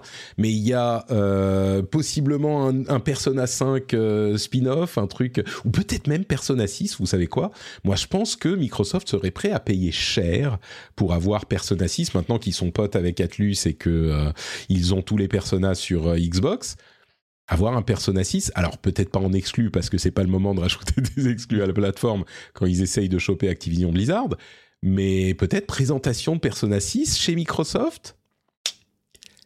Peut-être. Ouais, bon, 6. au niveau de la prédiction Resident Evil 9, là, hein, Bah, Resident Evil 8, c'était il y a Ouais. quoi, deux ans? C'est en 2021. Donc, euh, C'est ça. Persona 5, c'est 2017, je crois. 2000... si- Non? si- il y a si longtemps? Ah bah... oui. bah, ah bah... Attends. Ah bah oui, oui, oui. Persona 5. Tu vois, Time is a flat, Ouais, ouais, flat c'est vrai. c'est vrai, vrai. 2016. 2016. Ah, ça nous rajeunit pas il tout a ça. le- S'il y a le Royal qui est sorti trois ans plus tard ou quatre ans plus tard, mais euh, mais il n'empêche. Donc euh, ah moi je dis Persona 6 peut-être. Et quoi d'autre Euh, Qu'est-ce que qu'est-ce qu'on pourrait voir d'autre d'intéressant? Oui évidemment je pense que Death Stranding 2 c'est euh, acquis, enfin c'est certain. Des trucs Ubisoft, bah ils auront Ubisoft leur propre présentation pour nous montrer Assassin's Creed Mirage et et, d'autres choses. Bon, il y a plein de jeux que j'aimerais voir. Je me demande si, enfin, Sony va pas aller euh, au Summer Game Fest, ils ont fait leur propre euh, conférence, mais je me demande s'il y aura pas un truc de Microsoft, genre euh, Microsoft qui jette un biscuit, biscuit à Jeff Keighley pour dire euh, et vous en saurez plus au Xbox Game Showcase, peut-être un jeu ou même un, une petite preview de Starfield. Je pense qu'on pourrait voir ça chez, chez Microsoft. Mais Avowed, oui, j'ai très envie de le voir, effectivement. Moi, c'est celui que j'attendrais. Un Skyrim-like, forcément, ça va me parler, quoi. Grave. Bah écoutez, je crois qu'on arrive euh, au... Ah, je voulais mentionner un truc, j'ai oublié de dire. Euh, j'ai chopé quelques livres de chez Third Edition, dont ce magnifique livre sur Street Fighter, sur la saga, sur Street Fighter 2, euh, qui est une traduction du livre euh, d'un livre en anglais, l'histoire officieuse de Street Fighter, qui est de Matt Leon. Et cette édition First Print avec cette couverture incroyable, euh, j'en ai chopé quelques autres. Ah j'ai chopé, alors j'ai même pas eu le temps de les ouvrir, mais Mémoire euh, du jeu vidéo japonais, c'est un truc ça qui pourrait être hyper intéressant. Il y a 1992, vous savez ce qui est sorti en 1992 Street Fighter sur... euh, Non, c'était 91 Sur- 91, sur, oui, sur Super Nintendo. sur Super Nintendo. Euh, la légende Final Fantasy 1, 2, 3. Je connais peu de choses sur Final Fantasy 1, 2, 3. Bref, je me suis fait un peu plaisir. J'ai jamais acheté de bouquin chez, euh, chez Third. Et là, je me suis fait un petit peu plaisir. Je parlais avec euh, Mehdi, qui me disait Oh, il y a le livre de, Street Fighter, machin. Et. euh, et, et je lui dit non mais m'envoie pas, je prends pas de- Enfin vous savez que j'ai l'habitude de refuser les cadeaux. Et du coup, j'ai acheté moi-même parce que ça me faisait envie depuis longtemps. Et, et comme j'étais de passage à Paris, c'est l'occasion. Donc, euh, ces beaux petits bébés. Si vous avez, c'est même pas, enfin c'est pas une pub, mais n'oubliez pas que, que Third fait plein de livres sur plein de trucs cool. Enfin, on a des, des, des intervenants qui ont écrit chez eux. Il y a du, euh, enfin du Diablo de Exerve. Il y a, enfin il y a plein de gens qui ont qui ont écrit plein de choses. Euh, donc, euh, si vous voulez vous occuper pendant cet été, vous savez où vous pouvez aller. Et je crois qu'on arrive à la fin de cet épisode. Merci à tous les deux d'être, euh, d'avoir été là pendant si longtemps. Et vous savez quoi? Comme je suis en France, il est pour moi l'heure qu'il est pour vous. Vous savez ce que ça veut dire? Le- L'heure de la fin de l'émission? L'heure de la fin de l'émission, mais surtout, ça veut dire que je crève la dalle. Parce Ah que oui, oui, j'osais pas le dire. mangé. D'habitude, il est un peu plus tard, je mange avant. Et ben là, euh, je meurs de faim. Donc, je vais, on va conclure cette émission et je vais aller manger un morceau. Faudra que j'essaye de régler un petit peu euh, euh, OBS quand même. Mais on va conclure cette émission et pour conclure, comme toujours, est-ce que vous pourriez nous dire où on peut vous retrouver, Pierre Phone Android du coup Est-ce qu'il y a un autre endroit? Alors phoneandroid.com euh, forcément et euh, le site, euh, la, chaîne YouTube de Phone Android. On fait plein de vidéos, de vidéos tests, de vidéos résumés d'actu. Vous pouvez nous retrouver là-bas. Phone Android, P H O N A N D R. Je je vais pas tout citer, mais voilà, Phone Android, vous allez trouver. phoneandroid.com, magnifique. Et toi, Escarina, où est-ce que tu es sur Internet? Alors, euh, ben moi, je suis chez toi tous les deuxièmes jeudis du mois. Je suis aussi chez Super Gamerside euh, à l'occasion, on va dire mensuellement, euh, sur Kiss My Geek, qui est là plutôt un site rédactionnel et non un podcast. Sinon, sur Twitter, Escarina underscore. Et j'en profite juste pour vous dire que j'ai adoré Planet of Lana, mais vous en a déjà parlé à la dernière émission, donc je rajouterai pas une couche, mais j'ai vraiment eu un petit coup de cœur pour ce jeu.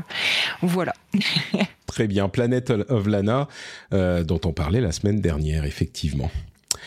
Euh, merci à tous les deux. Pour ma part, c'est notre Patrick un petit peu partout. Le Discord, que vous jouiez à Diablo ou à Street Fighter ou à d'autres jeux d'ailleurs, on a des communautés commun- communauté très active sur ces jeux.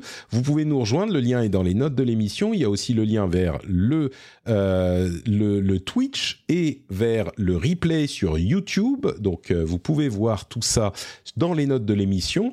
Et vous pouvez également devenir patriote sur patreon.com slash rdvjeux pour soutenir cette émission, c'est le moyen. Sachez que euh, bah, il y a toujours des gens dont l'abonnement se termine, donc euh, pour que les choses continuent à bien se passer, si vous appréciez l'émission, pensez-y. Vous pourrez nous rejoindre sur patreon.com/slash rdvjeux. Merci à vous tous de nous avoir écoutés. On se donne rendez-vous dans une semaine pour un prochain épisode. Si j'ai pas fait de, de live Street Fighter avant, ce qui est pas totalement impossible. Ciao à tous. Merci beaucoup pour l'invitation. Au revoir. Ciao. Ciao, ciao.